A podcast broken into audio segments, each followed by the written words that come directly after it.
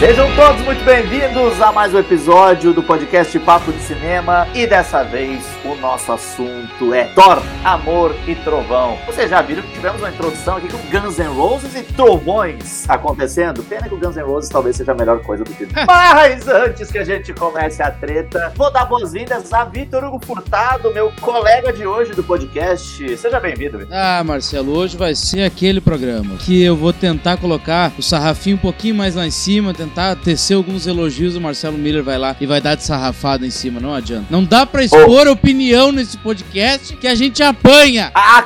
aqui a gente trabalha com conflito, mas é um conflito cercado de amor. Aqui o Papo de Cinema gosta é da divergência. Então a gente trata essa divergência com muito carinho e esse nosso bate-papo vai ser sobre este aguardado filme da Marvel que muitos boomers, eu vou chamar o Victor para já começar com a, com a coluna dele, o Boomer Chora. Antes do filme ser lançado, né, Vitor? Houve toda uma gritaria. Ai, meu Deus, mas vou botar a Natalie Portman. Cadê o Chris Hemsworth? Ai, o que que tá acontecendo? Vamos ter uma Thor Como se não tivesse nos quadrinhos também, seu bando de sem vergonha. Vou dizer sinceramente que esse é um dos pontos que me fizeram gostar um pouquinho mais do filme do que tu. Apesar de ficar ali numa subliminaridade e não ir de fato, né, aos finalmente, eu acho que existem várias coisas ali que realmente fazem de Thor Amor e Trovão um filme Lacrador! Ah, e você tá vendo que eu e o Vitor estamos numa empolgação diferente, porque hoje o Romulo Milani não tá aqui! Nosso querido editor-chefe, infelizmente. Hoje é tá... é só pilantragem.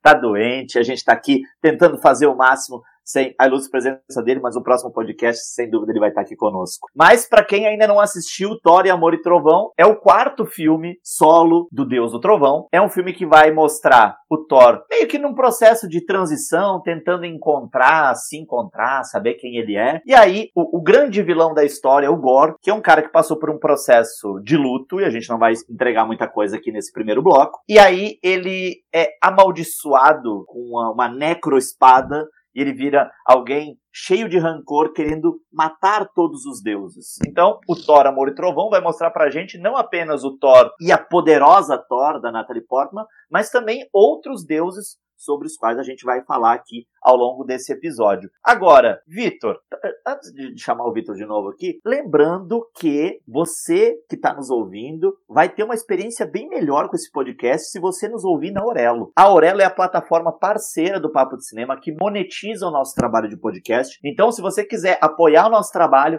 vá lá na sua loja de aplicativos, baixe a Aurelo, que tem uma interface super amigável e você se inscreva para receber as notificações de que, de quando em quando, às vezes de 15 em 15 dias, às vezes de semana em semana, tem episódio novo do podcast Papo de Cinema. Então, nos prestigie nos ouvindo pela Orelo. Agora, Vitor, Vamos lá para as linhas gerais, para a gente começar aquecendo o motor, para a gente não ir pro arranca-rabo logo de começo. Gostou um pouquinho do Thor, Amor e Trovão, né? Eu gostei, Marcelo. Aquilo que eu te falei, eu acho que existem pontos ali que poderiam ter sido melhor desenvolvidos, né? Mas é uma questão ali da, da Disney, né? Mas Thor, Amor e Trovão é um filme que não se leva a sério. E por mais que vocês tenham um ranço generalizado do Taika Waititi, os eu dois tenho, filmes dele são muito melhores que os dois primeiros. Esses dois filmes do Taika são melhores que os dois primeiros, que eu acho um saco. Thor e Thor Mundo Sombrio eu acho muito chato.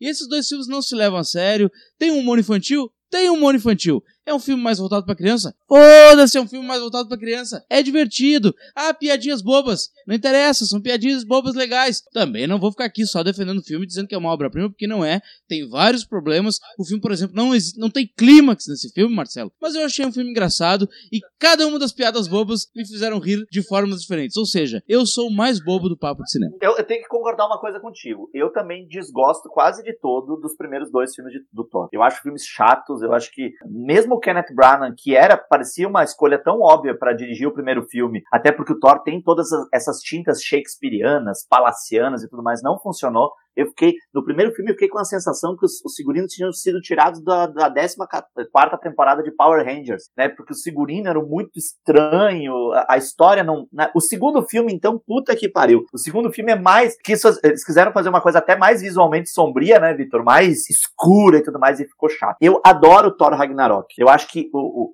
e isso eu começo escrevendo lá no, na, na, na crítica do Thor Amor e Trovão. Eu acho que o Taika Waititi faz muito bem pro Thor no universo Marvel porque ele chega e ele tira o peso dramático do Thor e ele faz o Thor virar um filme assumidamente de comédia. É uma comédia, ele tá afiliado ao gênero da comédia. E eu acho muito divertido, eu acho que toda aquela história com a personagem da Kate Blanchett é ótima, uh, enfim. Então, assim, o meu problema com Thor, Amor e Trovão não é o tom, não é a comédia. Eu acho a comédia ótima, adoro o Jojo Rabbit, gosto das outras produções do Taika Waititi, eu acho que ele é um cara que tem muito a contribuir, especialmente nisso, né, Victor, de é, ver certas coisas que são muito dramáticas com uma leveza cômica que também não tira o peso dramático.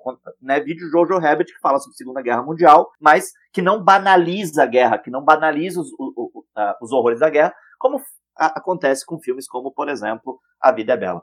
Essa bota do Roberto Benini. Paulada de graça! Pobre Roberto Benini, só porque ele faz fiasqueira no Oscar. Gratuita, uma paulada gratuita pro Roberto Benini. Mas o que me incomoda, entre outras coisas, a gente vai desdobrar isso muito ao longo do nosso episódio, é que, para mim, não é o tom o problema do Thor, Amor e Trovão, porque eu gosto desse tom. O problema é que as coisas para mim não funcionam. As piadas eu acho que não se encaixam. Eu acho que o, o Taika Waititi faz uma coisa aqui que é de repetir muitas piadas. As piadas acho que funcionam muito bem na primeira vez que elas entram, por exemplo, os bodes. Os bodes, eles funcionam muito bem na primeira e na segunda vez.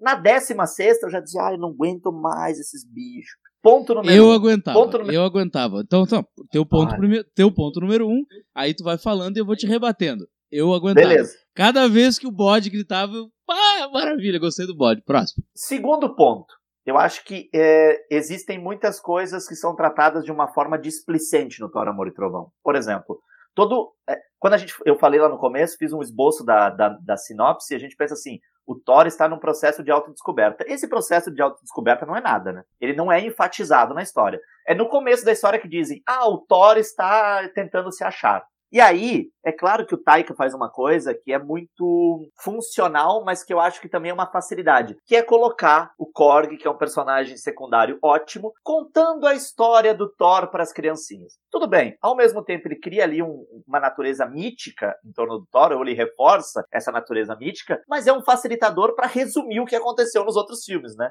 Então, assim, se você é, é uma preocupação mercadológica da Marvel com o espectador que não viu os outros três filmes, que não sabe quem é a, a Jane Foster, e até porque ela não aparece, vulgo engano, no, no Thor Ragnarok, que é o filme mais badalado do Thor. Então, o Korg vai lá e dá uma resumida. Então, no começo a gente já tem uma coisa meio capenga de resumir toda a história dos, dos, dos, dos dois primeiros filmes, necessariamente, dessa relação da, da, da, personagem humana com o Thor, e de ter é, essa jornada que não é nada. E, e Vitor, antes que tu me rebata, e os Guardiões da Galáxia, gente? Os Guardiões da Galáxia estão ali. Inteiro. Puta merda. É, eles estão ali só para fazer uma aparição muito rápida. Percebe assim que existe até uma falta de comprometimento com o figurino. Até o próprio Peter Quill tá meio eu, estranho, eu, tá barbudo, cabeludo. Eu, é, o cabelo do Peter Quill. Gente, tiraram, tiraram o ator da cama, assim, disseram, ó, tu tem que fazer uma cena num croma. Faz é, exatamente. Essa é, é, a grande percepção que a gente tem. Cara, e eu achei que eles iam voltar em algum momento do filme. Eles estavam ali só por uma propulsão, assim, não tinha muito motivo, né? É, porque a gente, quando a, acaba Vingadores Ultimato, o Thor sai junto com os,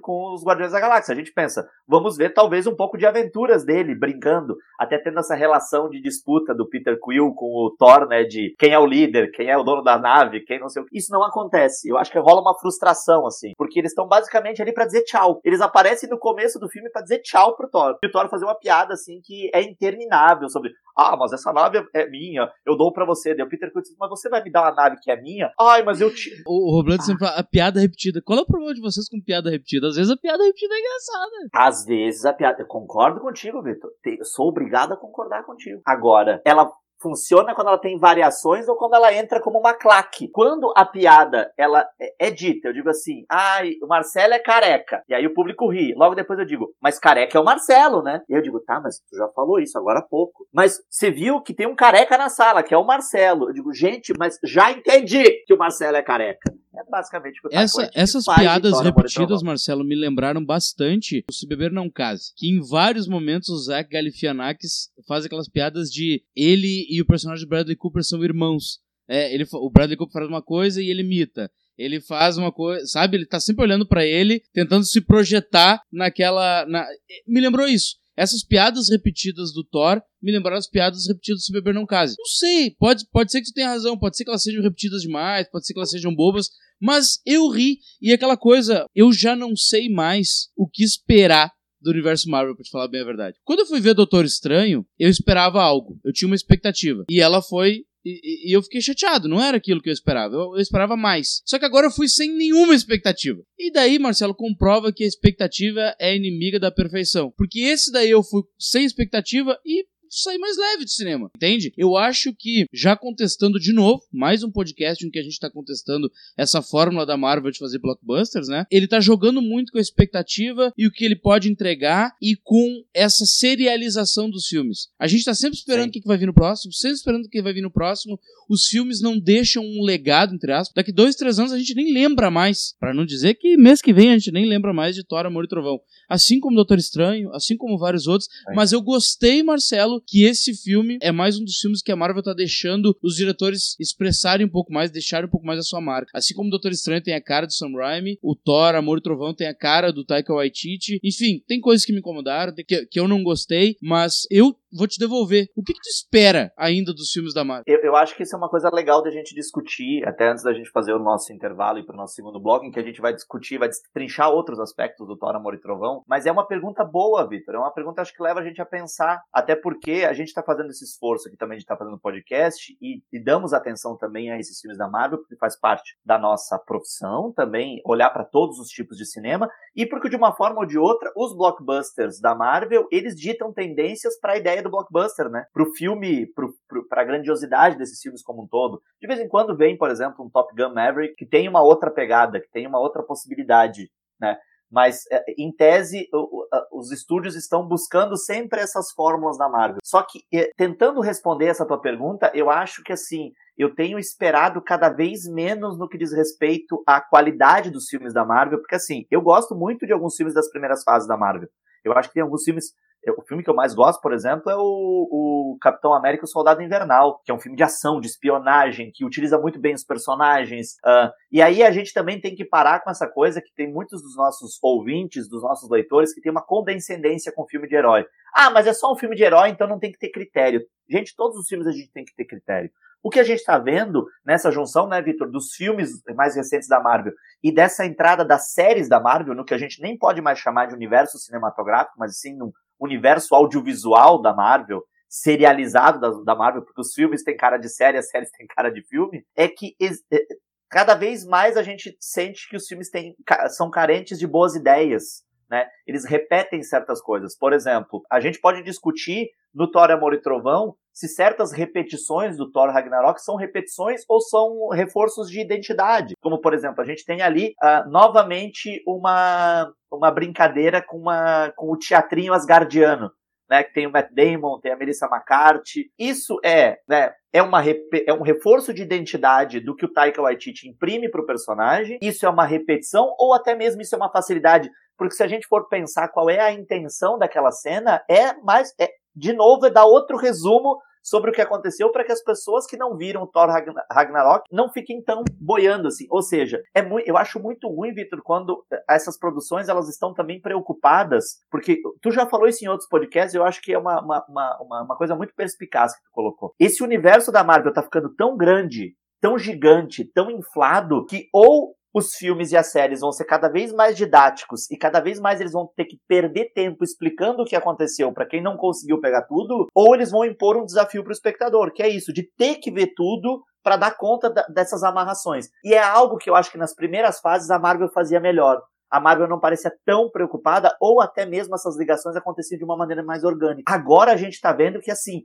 parece que os, me dá a impressão de que os cineastas eles são meio que obrigados a dizer assim: olha, você vai fazer aqui o Doutor Estranho, mas você tem que ver antes WandaVision. E quem não viu WandaVision? Então eu tenho que apresentar certas coisas que aconteceram em WandaVision para que a pessoa não fique boiando. Então, assim, o que a, a gente está diante de um universo cinematográfico, a gente está diante de um, um, grande universo de Marcelo, séries. Marcelo, tudo né? que tu tá falando tem total sentido. E antes da gente terminar esse primeiro bloco, só queria te dizer que assim, ó, quando tu pega Harry Potter e adapta para o cinema, tu tem filmes limitados, baseados em obras literárias limitadas. Quando tu adapta Senhor dos Anéis, tu vai conseguir fazer um ou outro spin-off, mas é uma coisa que tu tem que se esforçar muito para tu abrir o leque. E assim vai. Quadrinhos, quando eles tiveram essa ideia, lá no final da década retrasada, cara, é interminável. Eles começaram essa grande adaptação para essa grande era de ouro dos, do, dos filmes de super-herói da última década com um produto interminável que tu vai buscando, buscando, buscando e tu tem quadrinhos da década de 40. Marcelo, o que tá acontecendo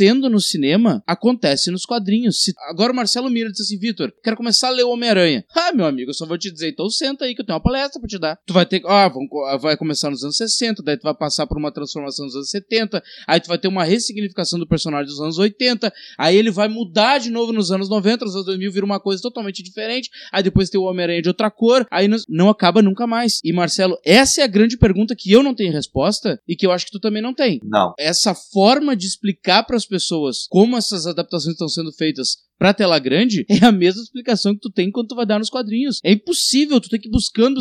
Ah, mas isso já aconteceu. Aconteceu numa HQ em 78. HQ número, hashtag, não sei o que, não sei o que. E assim vai. Só que o público do cinema tem características diferentes do público dos quadrinhos. Exatamente. Enfim, vamos pro intervalo, né, Marcelo? Porque eu acho que eu vou ter que ir buscar um café porque o negócio vai ficar potente. No segundo bloco, o negócio vai ficar quente. Então, você fique aí, a gente um pouquinho estamos voltando para continuar falando sobre Thor, Amor e Trovão.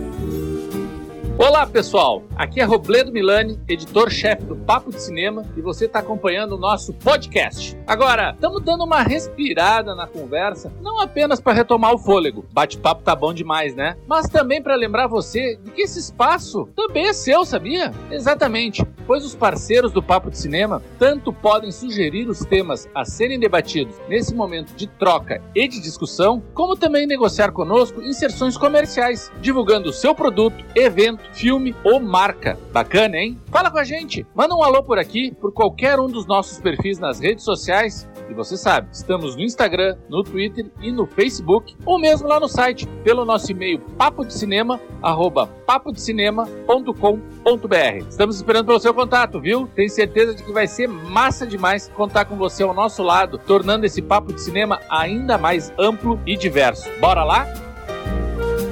Estamos de volta com o segundo bloco do nosso episódio do podcast Papo Cinema sobre Thor, Amor e Trovão, mais um filme da Marvel que promete causar polêmica, encher os cofres da Marvel com mais dinheiro ainda. E aí a gente vai agora, né, Victor? Vamos, lembrando que agora, a partir de agora, a gente vai estar tá numa zona mais livre de spoilers. Então, se você se incomoda com spoilers, eu aconselho você dar uma pausa no episódio, assistir ao filme, depois voltar e continuar ouvindo o podcast Papo de Cinema. Tem alguns aspectos, né, Victor, que foram muito alardeados antes e que eu acho que não se concretizam tanto quando a gente assiste ao filme. Um deles é a representatividade feminina e a representatividade LGBTQIAP+. Eu acho que a gente tem duas grandes personagens femininas no filme, que é a Valkyria, que já tinha ganhado um grande destaque no Thor Ragnarok, e a Jane Foster, que volta como uma poderosa Thor. Só que, e isso talvez tenha sido uma das grandes frustrações, a gente vai começar por esse aspecto feminino. Isso é uma das grandes frustrações, porque ambas acabam se tornando muito coadjuvantes da jornada do Thor. Continua ainda sendo tudo por ele, sobre ele e para ele, né? Tanto que tem um momento específico da trama em que as duas estão machucadas e ele faz uma coisa que qualquer herói provedor do cinema que antecedeu a toda essa discussão faz. Ele diz: "Você fique aí que eu vou eu vou lá e vou sozinho". A gente tem depois a chegada da Jane Foster, da poderosa Thor, mas existe esse movimento dele de dizer: "Não, vocês estão aqui, tudo certo". E a Valkyria, eu acho que ela tem também um ela é minimizada porque ela também é jogada num, num, num lugar de coadjuvância, ela tá reinando em Asgard, mas mesmo assim, toda vez que ela ela aparece em cena, ela aparece de uma maneira subjugada à imagem do Thor, claro que é o protagonista do filme e tudo mais. Mas eu acho que essa representação feminina, é, ela é mal introduzida nesse filme. Ela é mal desenvolvida. Então, o, os caras que tu gosta muito, que são os boomers chorões, eles nem precisam chorar tanto, porque essas personagens nem têm tanta ênfase assim no filme, né?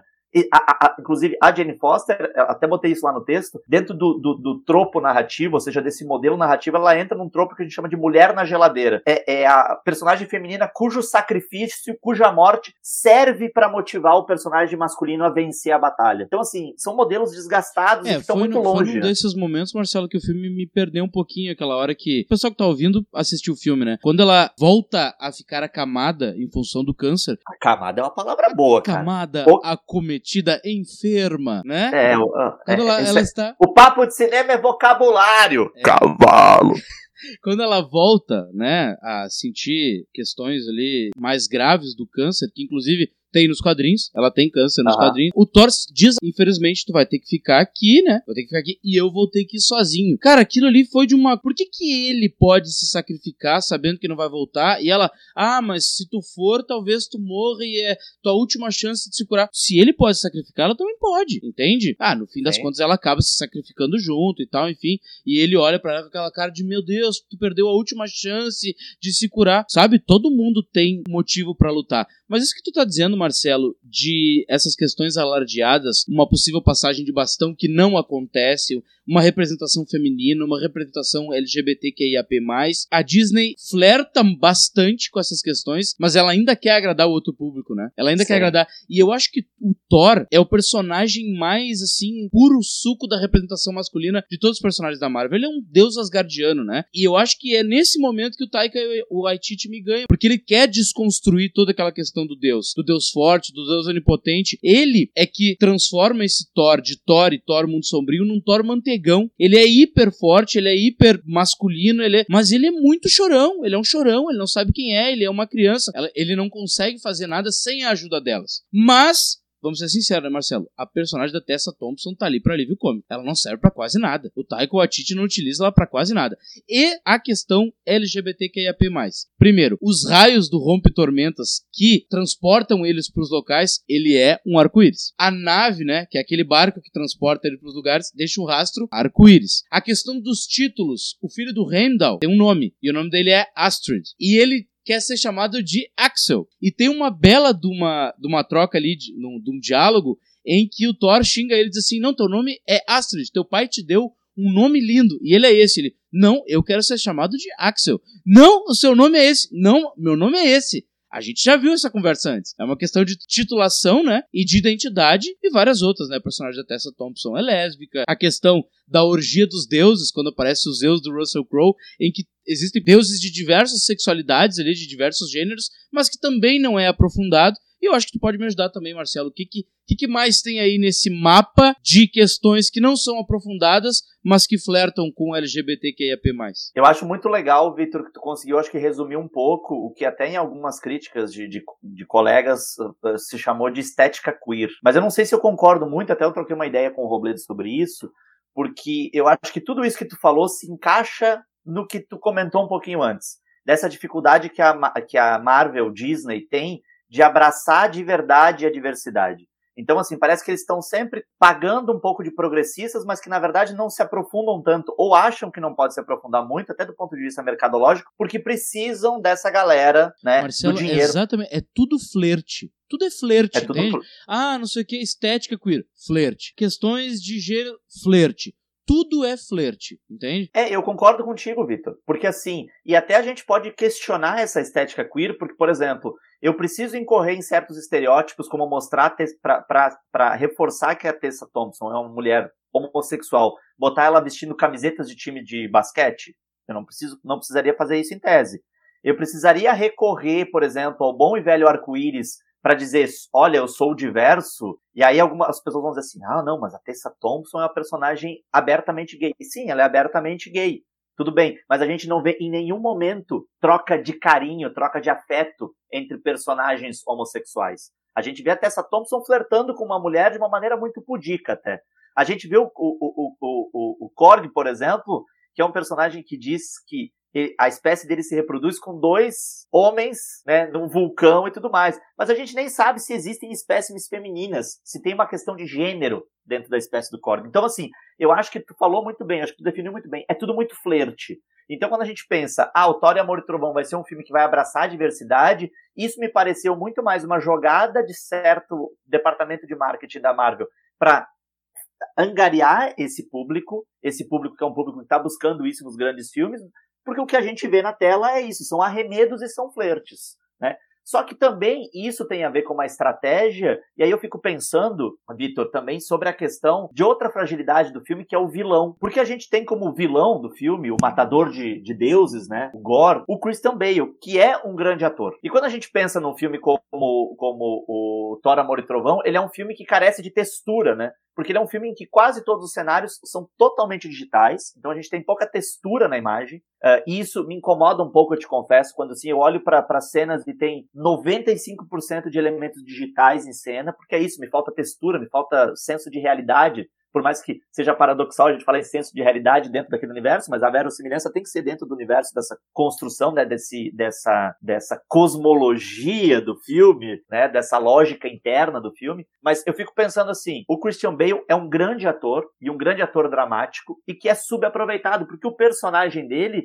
ele só serve para ser aquele que supostamente é uma vítima repleta de cólera que vai lutar contra os deuses que, ao contrário do que muita gente imagina, não são tão legais, são deuses ruins, mas que na verdade, no fim das contas, vai se identificar com o Thor, ou o Thor vai se identificar com ele, e tudo vai se resolver num clímax ruim em que eles acabam se identificando. E dentro até dessas interpretações, o Christian Bale aparece em várias cenas muito escuras, em que a gente mal consegue ver as expressões do rosto dele, e eu acho que isso é, é uma coisa subaproveitada, e a gente vê que o Taika deve ter tido uma dificuldade ali para equilibrar certas coisas, né? Porque a Natalie Portman, ela mostra, se mostra muito mais confortável nas cenas de drama e muito mais desconfortável nas cenas de humor, porque ela não tem esse timing. Não, não acredito que nem ela nem ele não tenham essa, essa capacidade de trafegar entre os registros. Só que a gente nota que existe um desequilíbrio. A Natalie Portman está muito mais confortável na, nas cenas dramáticas e menos nas cenas cômicas. E o Chris Hemsworth, o contrário, né? Muito mais tranquilo nas cenas cômicas, que ele domina muito bem, e ele faz isso muito bem. E nas cenas dramáticas ele leva um banho da Natalie Portman. E eu senti falta, Vitor, é isso. O Christian Bale tem um personagem mais complexo e até mesmo dentro dessa desse arquétipo do homem fraturado que vai em busca de vingança e que no fim das contas vai entender que tudo que ele fez era errado que ele tivesse mais espaço, porque a gente tem um, um, vilão ruim, né? Um vilão mal aproveitado. É, eu nesse ponto eu não posso discordar de ti, Marcelo, porque eu acho realmente que ele é um vilão sem muita profundidade. Aliás, para não dizer quase nada de profundidade, né? Ele só tem um certo desgosto profundo por ter se doado de uma maneira uh, quase religiosa, né? enfim, religiosa aos Sim. deuses e depois não lhe sobrou nada, né? Acabou perdendo a filha. Mas Marcelo, eu acho que Thor, Amor e Trovão tem uma mensagem que acaba me pegando. Eu não sei se te pega. Claro que já foi vista um milhão de uhum. vezes no cinema e tal, só que é a questão do legado. A gente se acostumou a ver em representações artísticas legado como adota a criança da esquina, ah, o meu, meu irmão mais novo vai ser meu filho. É a questão do lobo solitário, tu tá com uma criança, sabe, o Mandalorian, com a criança com, com o Baby Yoda nas costas e tal. Isso a gente vê nos filmes, mas na vida real isso não, se, isso não ultrapassa a arte, entende? Na vida real, por questões moralistas diversas, a gente, principalmente aqui na América Latina, vê legado como filhos. E essa parte do filme me pega. Sempre Sim. que tem isso, eu gosto. Quando tu acaba adotando, em dado momento do filme, eles perguntam: nossa, como seria um filho do Thor com a Jane? Na verdade, essas são perguntas que se fazem o tempo inteiro, mas às vezes não deveriam ser tão feitas, né? O que, que tu pode fazer por quem já precisa de ajuda? Ao invés de criar um ser humano para que aí ele precise da sua ajuda e daí nele tu vai colocar o teu legado. Não, pega o que já está, tente consertar, entre aspas, a sua maneira, e daí então deixe um legado.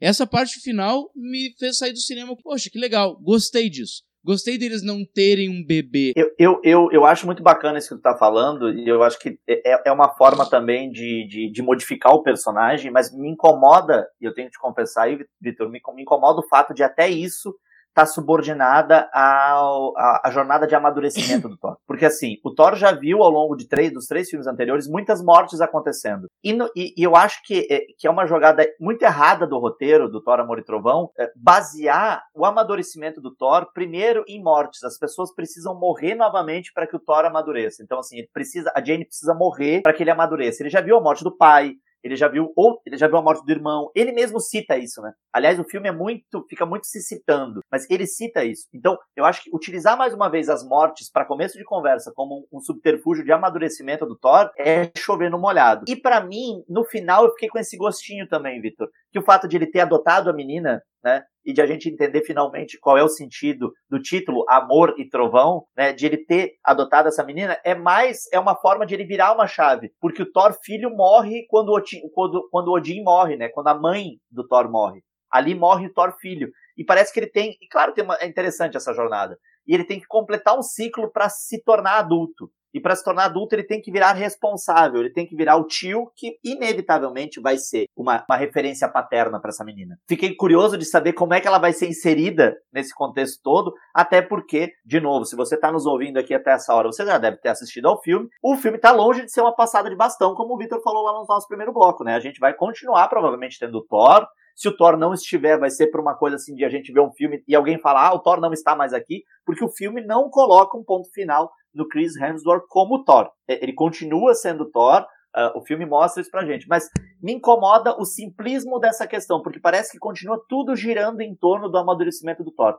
Ele precisa de mais um elemento para se tornar adulto. Tanto que o filme acaba de uma maneira assim, como se uma nova jornada começa a partir de agora, né? E essa nova jornada é do Thor adulto. Tem um lado que eu não vou ficar aqui fazendo só o, o, o, o o, que achou tudo ruim, tem um lado que meu que fica curioso de saber assim, tá, o que, que o Taika Waititi vai fazer agora com esse personagem? Porque o Taika faz nos dois filmes que ele dirige o Thor muito imaturo, muito infantil, muito resmungão, chorão, como tu falou. Eu concordo plenamente contigo.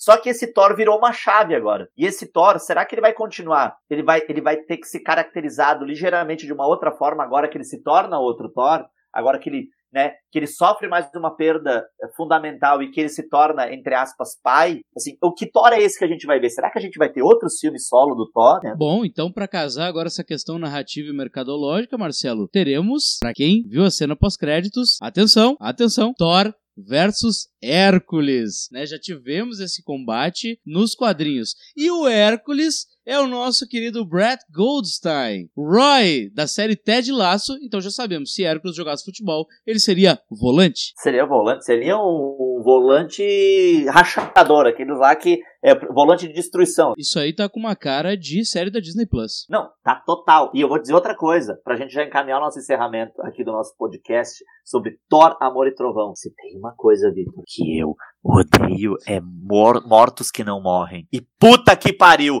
Ai, você matou Zeus! Eu digo, caralho, velho, o Thor deu uma raiada no meio do peito do. Raiada é bonito. Uma raiada no meio do peito do, Thor, do, do Zeus. Olha na cena pós-crédito. Ai, eu tô vivo! Ah, tchau! Puta que pariu!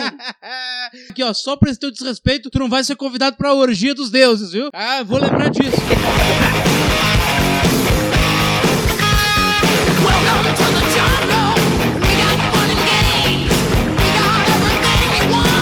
Caralho, esse grupo de guitarra é bom pra cacete. Aliás, Guns N' Roses é um dos grandes acertos de Thor, Amor e Trovão. Embora também subaproveitado, seu Taika Waititi. Podia aproveitar mais. Ah, enfim. Fica o convite para que no próximo episódio você nos escute pelo Orelo, que é, como eu disse lá no comecinho, a nossa plataforma parceira. Se você não conhece Orelo, basta ir na sua loja de aplicativos, baixar o aplicativo da Orelo, que é super fácil de usar, e começar a seguir o Papo de Cinema lá. E por que, que isso é importante pra gente? Porque a Orelo nos monetiza e ajuda a fortalecer o nosso trabalho no podcast Papo de Cinema. Então é isso, minha gente. O nosso grande abraço e até a próxima.